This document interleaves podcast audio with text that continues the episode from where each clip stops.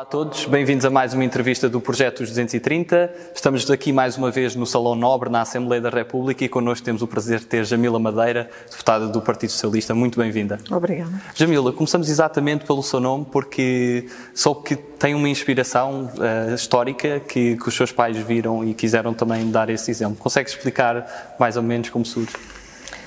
Bem, as, um, ehm, os conflitos franco-argelinos são conhecidos, uh, geraram múltiplas vítimas, uh, múltiplas, múltiplos exemplos que não queremos que o mundo repita.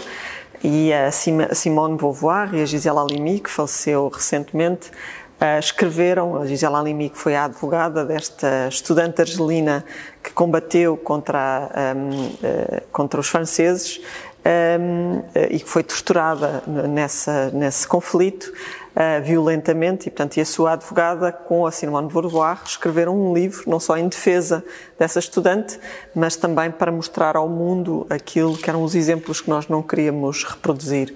E naturalmente esse livro teve a sua notoriedade e, e, e os meus pais tiveram a oportunidade de, de tomar contacto com ele na altura que eu nasci, pouco antes, e, na, e acharam interessante eu ficar com essa marca uh, no meu nome. A Jamila é do Algarve, mais propriamente do Conselho de Lolé. Como foi crescer neste Conselho do Algarve? Eu, eu, como foi crescer, é como, como se cresce, não é? Eu acho que todas as crianças crescem bem e, e se são livres e têm as oportunidades ao seu alcance, acho que todas as eh, as oportunidades que pretendi ter, eh, fui tendo e eh, é um conselho suficientemente pequeno para sermos suficientemente livres e não ficarmos constrangidos eh, por estas ou aquelas inseguranças, mas suficientemente grande para ter estas múltiplas oportunidades, sendo que não é Lisboa ou qualquer outra metrópole, mas julgo que enquanto um, adulta que hoje olha para a minha infância, julgo que tive todas as oportunidades que pretendi ter. E é isso que hoje também, enquanto a responsável política pretende que, com o evoluir das necessidades, o evoluir das oportunidades, continuemos a dar a todas as pessoas no território uh, nacional, independentemente de onde decidam residir, as oportunidades para serem livres e terem as, uh, as decisões de escolha ao seu alcance e não à distância de quilómetros, e, e às vezes isso coloca uma barreira de oportunidade imensa e, portanto, cria claras desigualdades entre cidadãos. E, portanto, vindo de uma região que fica num extremo do país e, portanto, e tendo a noção de um conselho que tem as, uma das zonas mais ricas do país e algumas das mais pobres e, mais de, e de maior eh, baixa densidade, se é que se pode dizer assim, uh, temos a noção dessas Uh, disparidades e é importante ter presente cada vez que fazemos um, uma ação política, uma iniciativa legislativa, uma qualquer tomada de posição política, essa diversidade. E isso acho que, ao crescer nessa realidade, ajudou-me a ter essa, digamos assim, essa amplitude de visão que hoje me ajuda em muitas decisões. E depois vem para Lisboa, estuda no ISEG, que também recorda desses tempos. Sim, muito mais tarde, tanto, eu, eh, tanto aos 18 anos vim para Lisboa estudar Economia um, e, e, foi uma mudança muito radical, um, mas naturalmente era uma cidade que eu conhecia pontualmente de vir cá aqui ou ali, mas não era uma cidade onde eu tivesse vivência, uh, mas naturalmente era um, um estudante uh, que vinha de um outro ponto do, do país e, mas acho que me adaptei bem. A Buizeg é uma escola bastante acolhedora, ou pelo menos era, e acho que ainda pauta por isso mesmo. E, portanto, com muitos estudantes vindos de outros pontos do país, e isso ajuda a que nos sentamos parte, a que façamos parte da escola. Portanto, foi fácil o primeiro ano de adaptação, mas depois foi fácil integrar-me na Associação de Estudantes, integrar-me no Senado, integrar-me nas múltiplas atividades que que uh, o âmbito da atividade académica proporcionava e, e, portanto, e fazer ainda assim todo o percurso seletivo como, como era a minha responsabilidade e era para isso que aqui estava, não é? O seu pai, Luís Filipe Madeira, também foi, foi deputado, desde a Assembleia Constituinte e, curiosamente, também com, com outro entrevistado que já tivemos, eh, concorreu contra o pai de, de Cristóvão Norte, na altura também pelo, pelo distrito de Faro, os dois como cabeça de lista e passado estas décadas também acontece essa curiosidade de os dois concorrerem. Sentiu no papel que o seu pai teve na política uma inspiração para seguir também esse caminho? Não é uma questão de inspiração, é uma questão de responsabilidade. Se se pode dizer que tive incentivos domésticos, eh, posso dizer que não.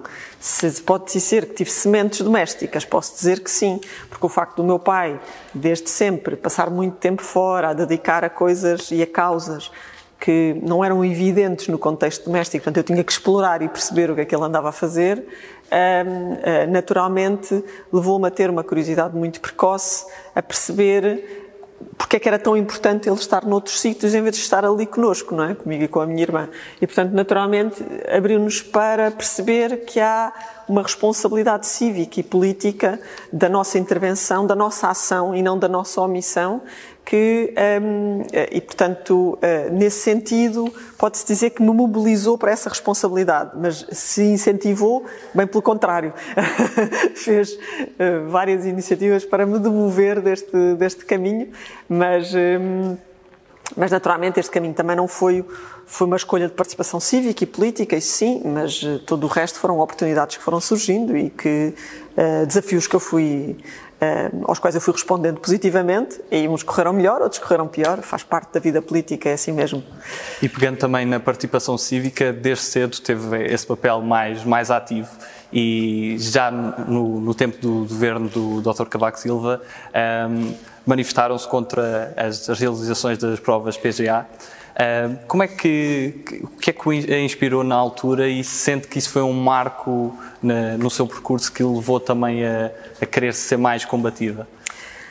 Bem, o, marco que me leva a escolher politicamente e a ter a noção é muito precoce, porque uh, há um combate eleitoral que, por uh, vicissitudes do momento, e não da minha idade, mas do momento, foi muito forte, que foi o conflito político presidencial Freitas do Amaral, Mário Soares, uh, e que levou a que, eu, que para mim ficasse claro, embora com uma tenra idade, a questão de esquerda-direita. Portanto, em que, em que lado é que eu uh, ideologicamente me situava?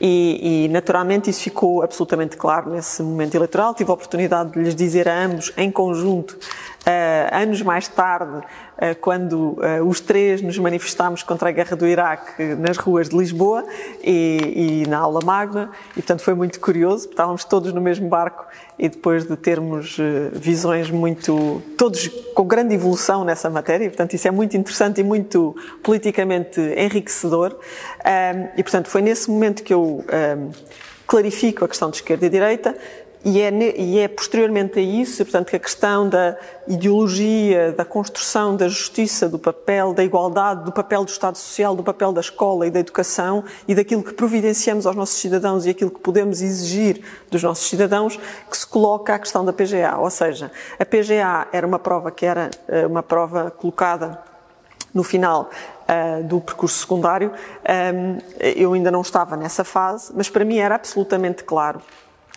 que a, a escola não poderia avaliar aquilo que não lecionava, aquilo que não, os conhecimentos que não transmitia aos alunos, que não, uh, que não distribuía de maneira igual a todos para depois terem essa uh, oportunidade de responder, sendo certo que todos depois teriam instrumentos para, para utilizar essa informação de maneira mais uh, equitativa que outros, não é? E, portanto, apesar de nunca ser completamente igual, a escola tinha que o fazer de maneira igual para depois poder avaliar.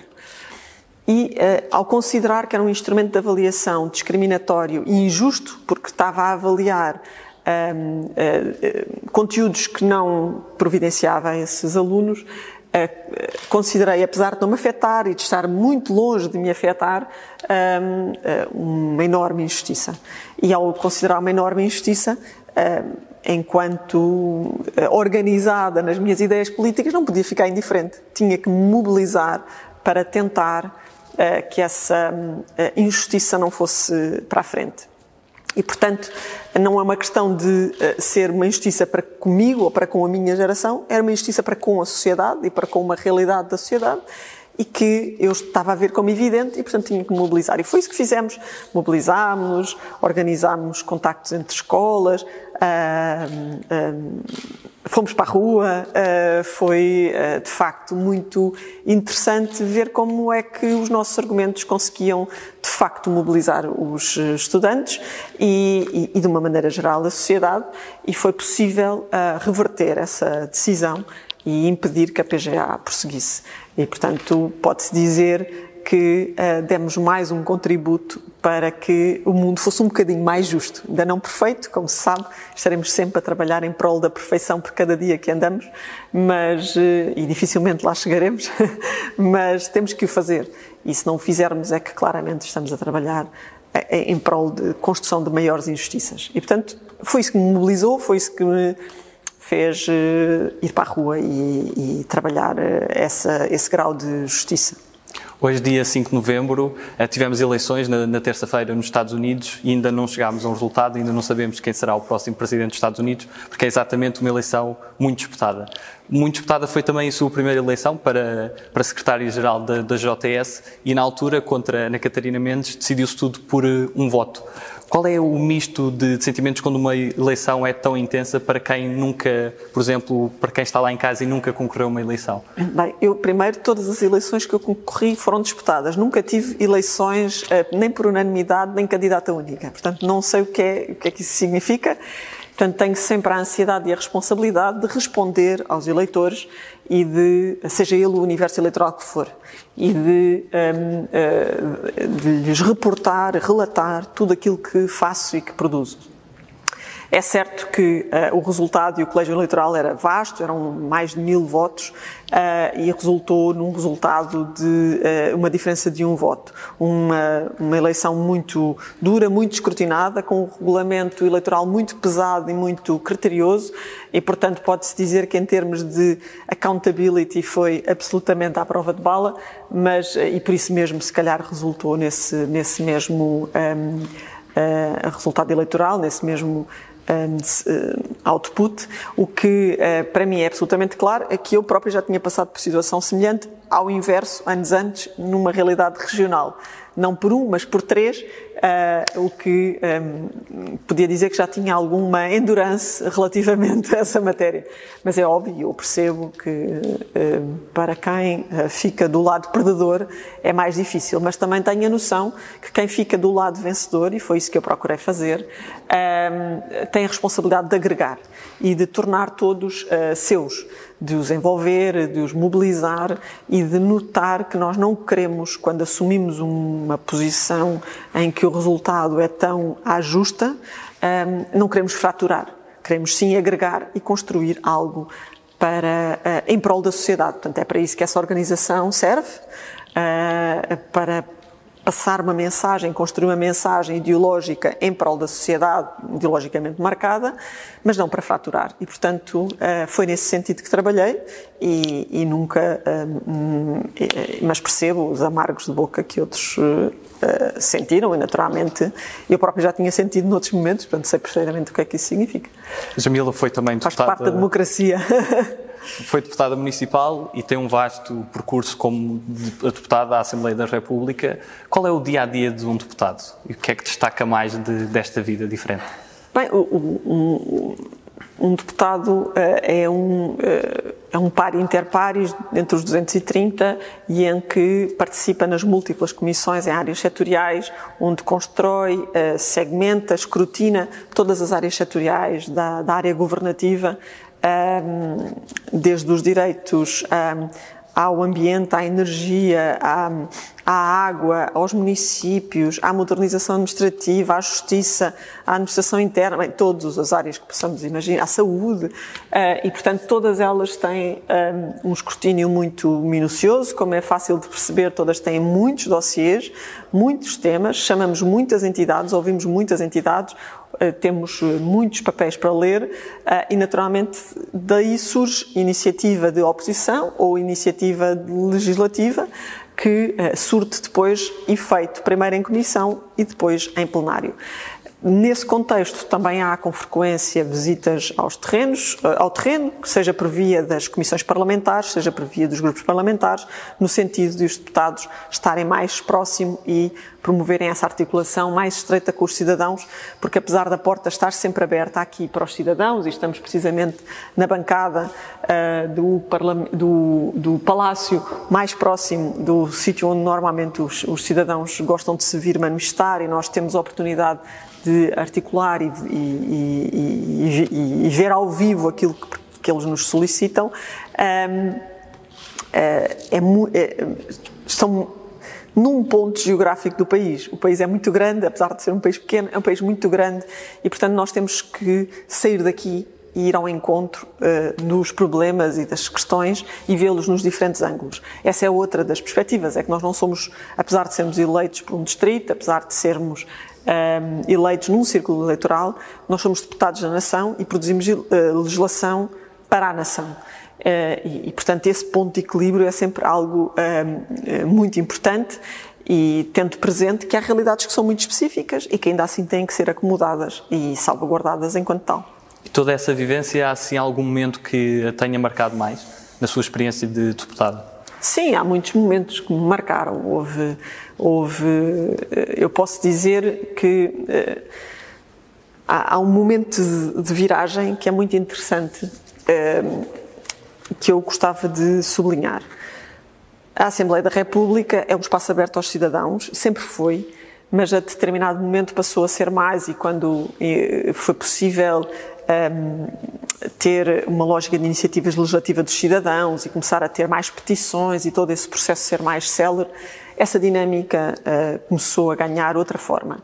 E uh, eu, como, enquanto, sou, enquanto exerço funções de parlamentar, tenho um princípio que não assino petições, porque seria um bocadinho incongruente estar a assinar petições que depois vêm pedir-me a mim para avaliar, não é? Portanto, quando estou em funções, não assino petições. Não significa que não as apoie e não as mobilize. E foi isso mesmo que, em funções na Juventude Socialista, a, a quando da, a, do fim do crédito bonificado à habitação, a, promovemos uma grande petição nacional contra o fim do crédito bonificado.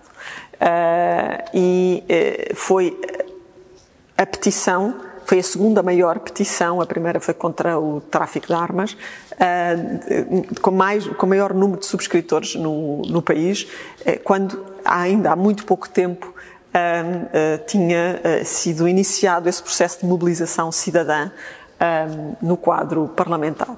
E, de, e, foi com orgulho que, apesar de não ter subscrito porque era parlamentar, mobilizei-me nesse sentido e ajudei a mobilizar e devo-vos dizer que a experiência é muito, muito interessante. Depois disso, este grau de participação e inclusive o Partido Socialista ter, ter ajudado a, a, a, ter promovido aqui o fim dos recibos verdes, que chega ao Parlamento por via de uma petição e que é aprovado por via uh, parlamentar do Partido Socialista e de uma realidade que o Partido Socialista ajuda a construir ainda uh, no seu anterior governo, um, nos dá uma noção de como é que estas sinergias entre aquilo que de facto já se cria em termos parlamentares e aquilo que de facto se quer uh, em termos de cidadãos.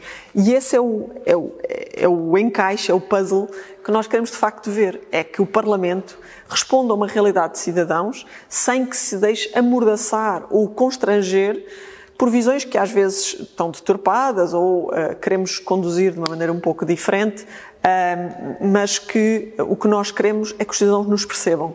E a última coisa que pode acontecer ou que deve acontecer a um Parlamento é deixar de costas viradas para os seus cidadãos. E às vezes nós podemos não responder exatamente aquilo. É um bocadinho como os filhos, se é que os cidadãos me permitem esta expressão. Porque às vezes nós não respondemos aos nossos filhos aquilo que eles querem ouvir no, momento exato. Não quer dizer que nós não estejamos a, a, a tentar conduzi-los para uma solução que acreditamos, de boa fé, que é a melhor. Uh, claro que nem sempre estamos certos, da mesma forma que os cidadãos nem sempre estão certos, mas é desse processo que se melhora a democracia, desse diálogo, dessa interação. E, e, todos os dias aprendemos, todos os dias construímos coisas novas e isso é muito exigente. E temos que estar muito atentos a tudo o que se passa. O pior que pode passar num Parlamento, apesar de também ser muito feito disso e muitos dos telejornais são feitos disso, é a espuma dos dias. São os fediveres de um discurso aqui, um discurso ali e não acontecer nada. Isso, por vezes, é, é visto negativamente pelo cidadão e, apesar de ter o seu papel, Uh, o cidadão acha que não é consequente e, portanto, uh, uh, desliga, ou seja, deixa de nos ouvir. Portanto, temos que fazer muito bem esse ponto de equilíbrio e, e, nem sempre é fácil. Portanto, é um espaço de espuma dos dias, de soundbites para a comunicação, porque sem comunicação também não há trabalho, não há capacidade, não há emissor e receptor. Há uma mensagem que fica no ar, mas que depois não passa para ninguém. Um, mas, naturalmente, há um trabalho muito profundo de de ler e construir soluções para muitos e muitos papéis que passam nesta casa. Além de todo este percurso parlamentar, destaca-se também por ter sido diretora para a Agenda Europeia da Energia na, na REN. O que lhe trouxe de, de, experiência também essa, essa experiência empresarial e essa lógica também um pouco distinta? Bem, a, REN é a empresa eh, que tem sido, que é, o meu, que é o meu local de trabalho, não é? Foi lá que eu comecei como economista a fazer eh, planeamento prospectivo da rede eh, na rede de transporte de eletricidade nacional e, e, naturalmente foi lá que eu fiz a minha a minha carreira enquanto economista mais recentemente a fazer um trabalho na lógica de um, defender a visão nacional, porque a REN é, por natureza, uma empresa monopolista, a, a, visão nacional de uma empresa um, privada em Bruxelas. O que é que isso significa? Significa que muitas vezes as nossas empresas, as nossas entidades, se colocam numa posição uh, defensiva relativamente às mais de 70% das, da legislação que decorre de iniciativas europeias. Ora, o processo legislativo europeu é muito diferente do processo legislativo nacional, sobretudo porque, primeiro, começa muito mais cedo. Antes de qualquer uh, produção legislativa, existe uma interação muito grande entre as entidades privadas, as entidades públicas mais variadas, e as, as entidades eh, executivas, no caso a Comissão Europeia, no sentido de auscultar sobre a necessidade de uma qualquer legislação. O próprio Parlamento Europeu intervém e sinaliza essa necessidade. Quando essa interação acontece, acaba a Comissão Europeia conhecer e auscultar o porquê e as sensibilidades várias dos diferentes Estados-membros, agora 27. Normalmente, em Portugal, esse processo tão precoce é feito um, muito à distância, quase numa perspectiva de apenas receptor e não ator.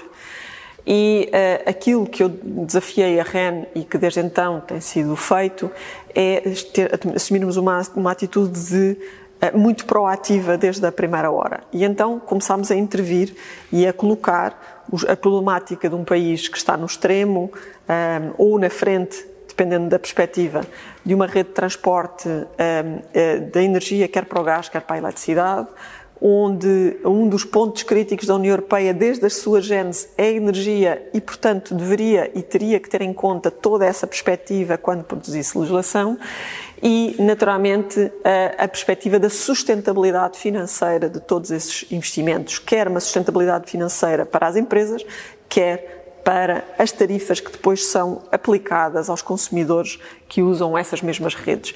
E, portanto, nesse ponto de equilíbrio, eh, aquilo que usei como experiência foi um misto de uma experiência política de intervenção precoce e de sinalização junto das entidades para que os problemas fossem resolvidos, sendo que no espaço europeu desde esta primeira consulta até que existe uma legislação, até que existe uma legislação normalmente para com cerca de 5 anos e depois destes 5 anos normalmente ainda há cerca de dois para a respectiva transposição quando ela acontece, ou pelo menos para a obrigatoriedade da sua aplicação. Portanto, o processo é muito longo, mas é um processo muito eficaz se feito de maneira uh, bastante metódica e articulada.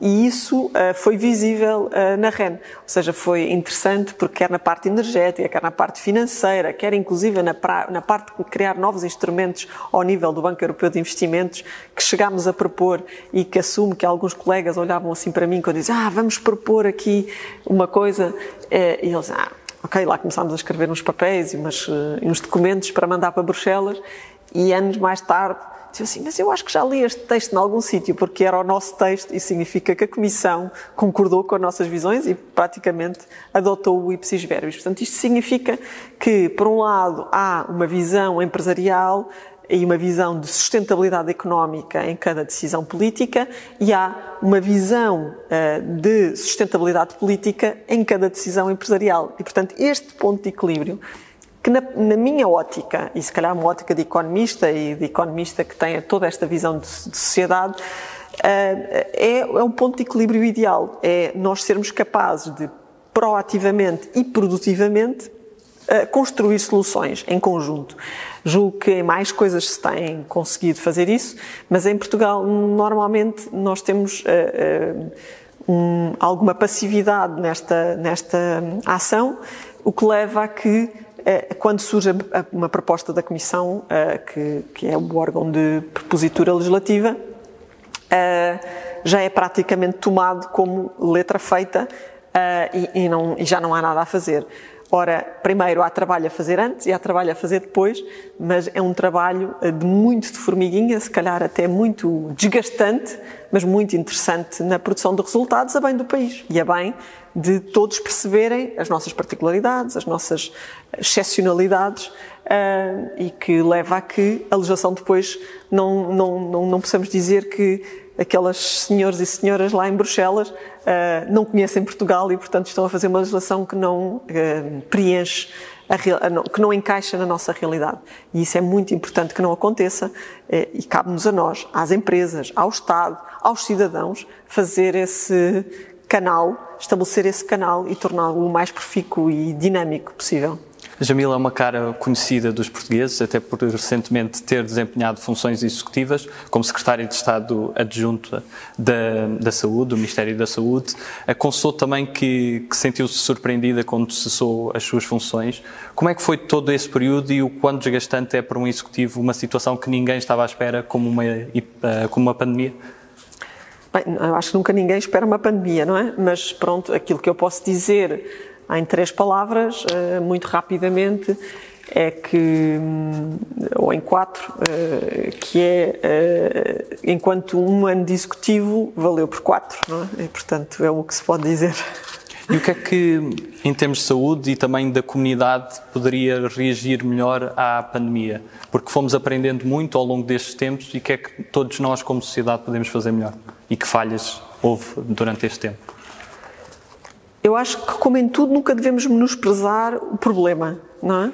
Avaliá-lo, estudá-lo, perceber como é que ele reage uh, e perceber, sobretudo, algo que eu acho que é essencial na legislação e, e na gestão de uma pandemia, naturalmente, que é uh, nós estamos a gerir uma sociedade e não vale a pena um, uh, eh, irmos contra ela. Portanto, nós temos que encontrar mecanismos para ela nos responder positivamente. Portanto, temos que antecipar uh, movimentos sociais, temos que antecipar uh, realidades habituais, comportamentos habituais e temos que criar respostas uh, para, num contexto de novo normal, as pessoas conseguirem acomodar as suas necessidades a esse novo normal porque é, é como um, uh, um, animal enjaulado, não é? é? Até pode ser que aguente algum tempo, sobretudo se estiver um pouco anestesiado, sem saber para onde é que, para onde é que vai, mas não vai aguentar todo o tempo.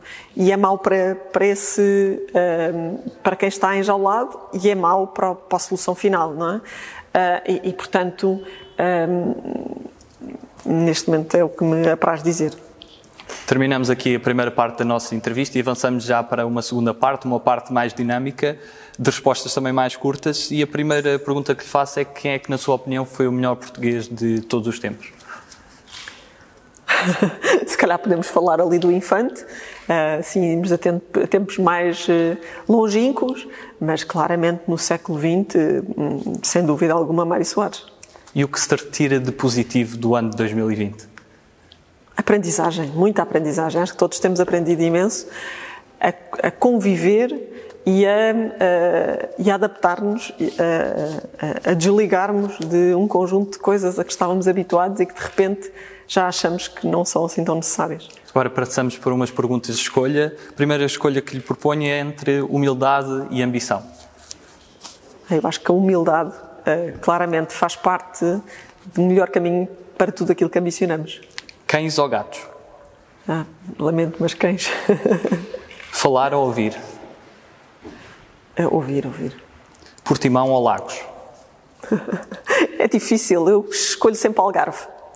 O que é que nunca peca por excesso? A persistência. ABBA ou Queen? A Queen, mas é difícil. Vasco da Gama ou Infante do Henrique? Bem, já que eu já escolhi antes eh, Infante, posso também dar eh, um. Acho que ambos tiveram um papel muito importante. Princesa Diana ou Rainha de Inglaterra? Essa não sei, não sei, não sei. A resistente Rainha de Inglaterra é, de facto, quem conseguir por ser resistente e persistente como a Rainha de Inglaterra terá certamente muito caminho, mas eh, a Princesa Diana, com o seu perfil mais mundano, uh, abanou muitas consciências da monarquia. Joe Biden ou Hillary Clinton? Joe Biden. Eixo do mal ou quadratura do círculo? Circulatura do quadrado agora. a circulatura do quadrado. Hermano José ou Ricardo Aruz Pereira?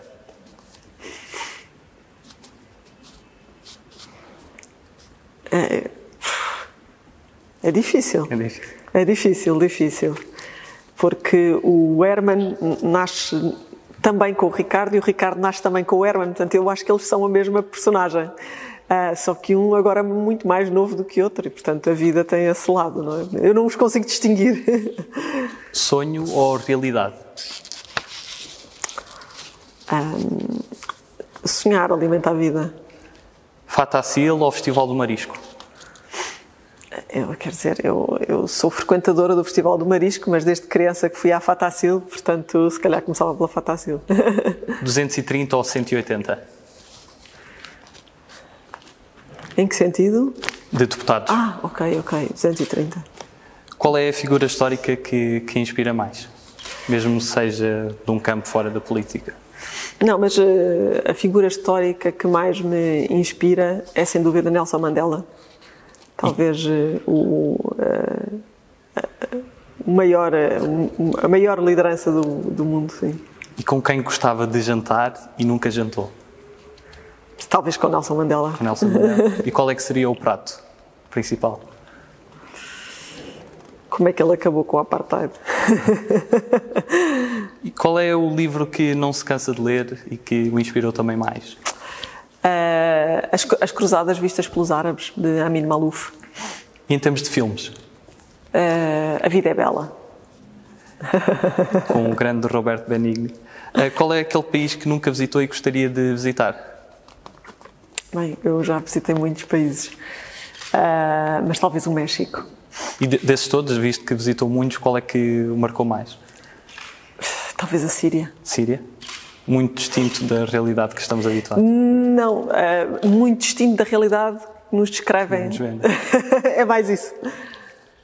Em qual ministério, se tivesse a oportunidade de voltar a servir num governo, em qual ministério é que sentiria que teria um maior contributo?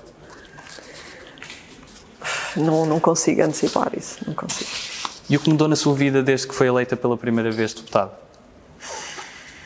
O que é que mudou? Uh, eu, vamos lá ver, uh, não é fácil responder, porque eu tento que não mude muito, porque a maior, uh, aquilo que nós devemos manter-nos, enquanto estamos titulares de um cargo político, é o mais iguais a nós próprios. E, portanto, apesar de crescermos e de naturalmente evoluirmos muito, eu espero que continue a ser eu e a pessoa mais autêntica e genuína que desde sempre me conheceram. Claro que um, há 20 anos atrás seria certamente diferente do que sou hoje, mas espero que não tenha sido o cargo a mudar-me, mas naturalmente um crescimento natural na vida que, que temos. Qual é o acontecimento mais marcante da história de Portugal, na sua opinião? 25 de Abril. E agora passamos para um segmento de, de palavras soltas. Eu vou enumerar algumas palavras e peço que me diga o que lhe vem à cabeça. A primeira que escolhi é compromisso.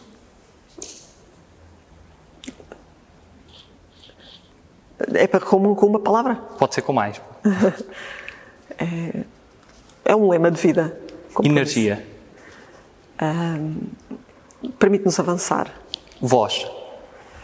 Uh, sem ela não conseguiremos mover o mundo. Lealdade. Essencial. Desilusão. Muitas. Casa. Uh, calor. Touradas. Uh, complexo. Emergência. Emergência? Emergência. Uh, climática. Amizade. Uh, calor. Ideologia. Socialista. Boliqueimo. Algarve. Europa. Uh, referência do mundo. Família. ninho. Pai. Uma referência. Legado. Não há propriamente legado já. Uh, Alimentamos-nos de, daquilo que a história nos trouxe e, portanto, não há um legado. Mas uh, é um caminho. Um legado é um caminho que nos ajudaram, abriram um bocadinho antes. Tem sim algum plano de algo que gostaria de fazer no, na sua pós-vida política que lhe trouxesse ainda maior realização? Uma, uma das coisas que, que, que naturalmente inspira a minha vida política é eu ter vivido sempre de oportunidades, algumas delas que eu não estava a ver e que me foram sendo colocadas. Por isso não consigo antecipar nem planificar e olho que eu gosto, quando tenho depois um desafio pela frente, gosto muito de fazer os planos e dos e lhes criar algumas métricas, mas para a minha vida tenho muita dificuldade em fazê-lo. E falando de um tema que nos é querido neste projeto, como é que se pode aproximar mais os eleitores dos eleitos? Uh, em diálogo, em diálogo genuíno, não é? Um, nós não falámos aqui, mas de qualquer forma gostava de o referir, que uh, eu filo, enquanto deputado uh, aqui, ao Parlamento Nacional, que foi manter sempre um processo de accountability entre o cidadão nacional e o deputado da Assembleia da República, desde sempre. Filo quando estive no Parlamento Europeu, onde mantive contactos regulares, trimestrais, de eventos, de estágios, de dinâmicas de interação muito próximas, de uh, iniciativas com uh, um lado um, quase um, quinzenal, e, e, o que permitia e um gabinete de proximidade, uma porta aberta, e uma porta não tem que ser física, mas no caso até era, mas não tem que ser física, mas na prática, independentemente de não podermos responder positivamente ao cidadão, é sermos proativos na construção de um outro caminho, do caminho em que nós acreditamos. A democracia é isso, ou seja, é nós termos múltiplas ideias e engariarmos hum, seguidores nessas nossas ideias debatendo com essas pessoas genuinamente. Às vezes estamos mais solitários, outras vezes estamos menos, mas nunca uh, nos convencendo que o mundo das redes sociais, da comunicação social, de tudo aquilo que não tem rosto é a comunicação com o cidadão. Aquilo comunica com o cidadão, com certeza, mas não faz a única comunicação com o cidadão.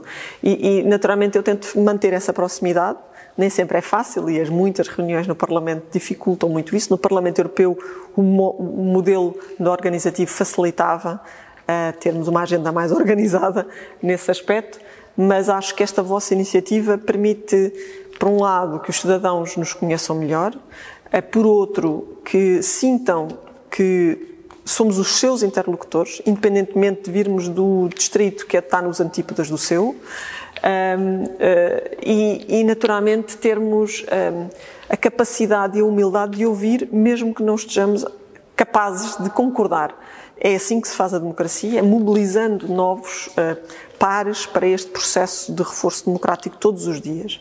E por isso eu acho que este vosso trabalho é muito importante. E é muito importante também quando eu digo 230 eu não digo 180, porque uh, não, é indiferente num território que já é deprimido e de baixa densidade em muitas zonas do país, dizermos que, de repente, porque passamos para 180 e é essa a consequência quase direta de que isso vai acontecer, há territórios que não têm representantes mais diretos, que não têm pessoas que conhecem como pormenor. É quase como dizer que haveria zonas do território que não teriam o seu presidente de Câmara, o seu município, o seu autarca, aquele que conhece mais de perto a sua realidade.